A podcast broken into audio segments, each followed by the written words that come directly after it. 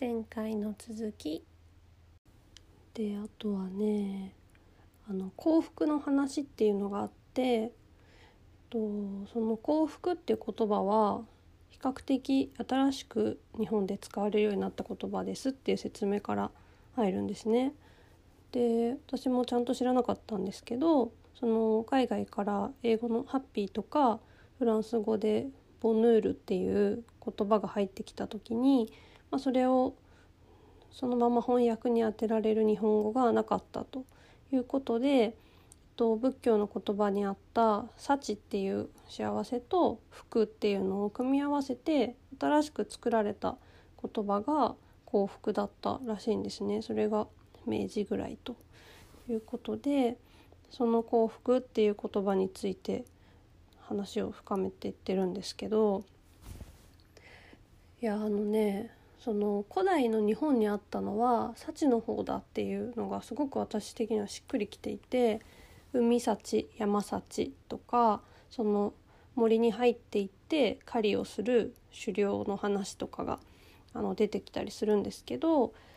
そう考えるとうん私もこれ読みながらやっぱ「幸」って言われるとすごくしっくりくるものがあってうんとなんかすごく身近にあるというか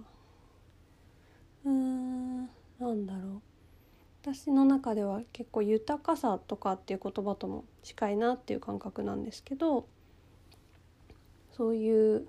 「幸」っていう言葉がそうですね、まあ、持っていた意味みたいなものがちょっとこれで新しくまた見方が変わったなって思いました。でえっとその作られた言葉の幸福とかそのえっとハッピーとかっていうのは少しあの時間の概念が入ってる言葉だって説明があって要はその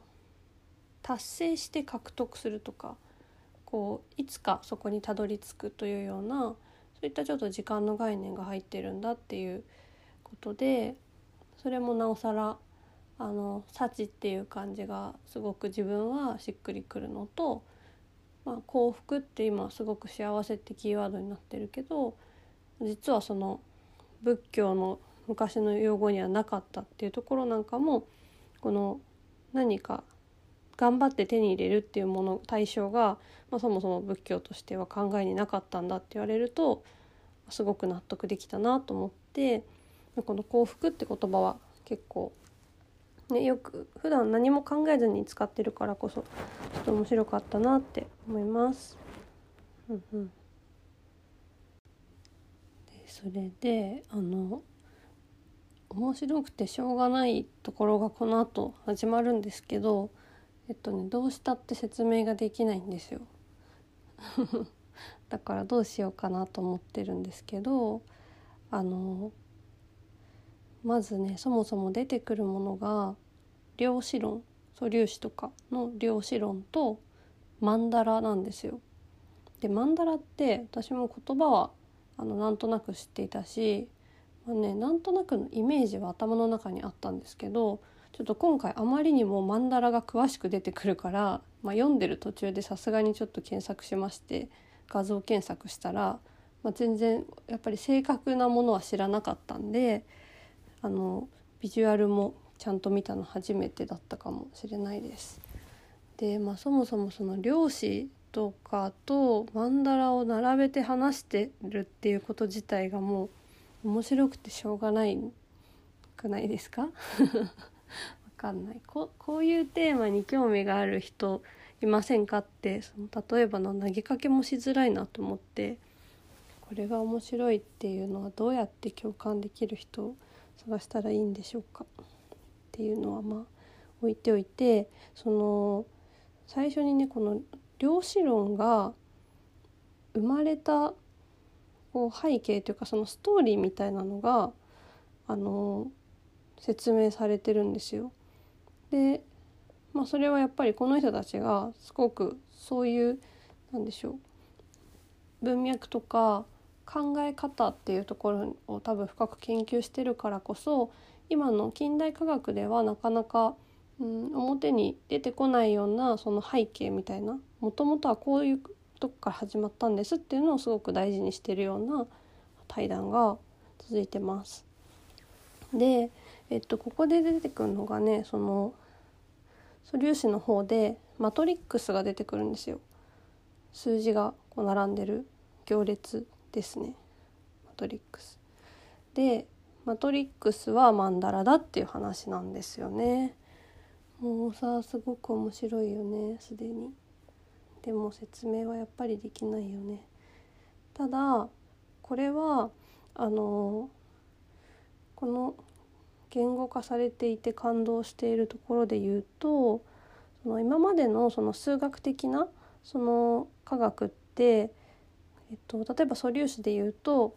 基本的にはこうある一定の軌道があってそこをあの素粒子が動いていて何かの時にそれがずれるっていう現象は差として観測されてたらしいんですけどその差に着目するのではなく、えっと、ちょっとそこがパラダイム転換で、えっと、まず相対っていうものがあると考えて全体っていう意味ですね。でその中で、えっと、計算をするっていうアプローチになったと。わかります？わかりにくいですよね。なんだけどえっと軌道上の動きじゃなくて全体で動いて変化していくマトリックス的な発想っていうのが、えっと、初めて科学の世界に出てきたということでそこから量子論が出現したっていうふうに書いてあります。なので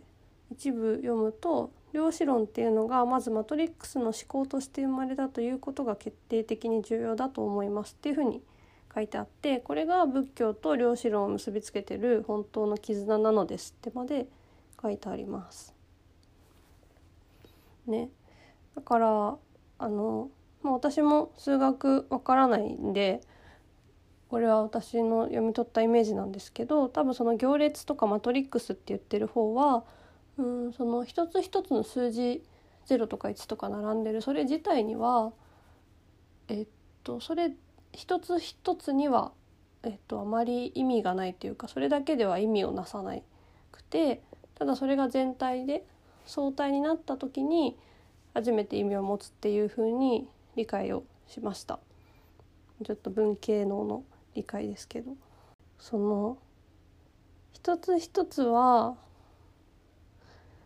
しかもこの曼荼羅の方で言うと曼荼羅って神様がいっぱい並んでるんですけどその一つ一つの神様は自由にそれぞれ動いてるんだけどもその動きはあの全体に及んでいきでしかも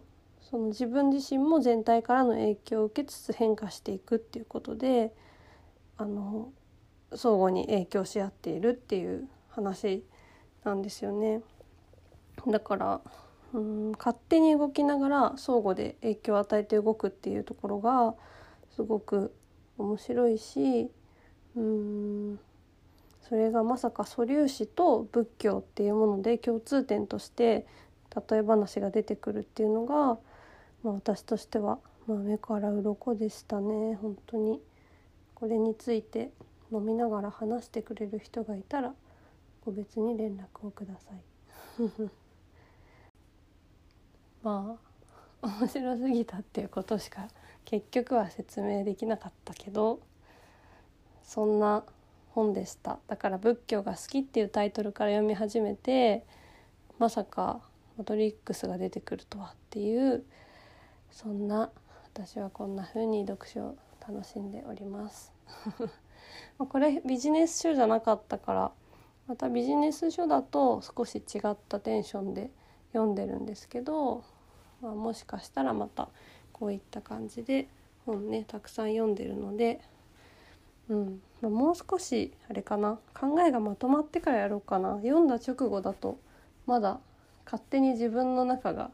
こう盛り上がっているだけで全然アウトプットできないということがよく分かったので、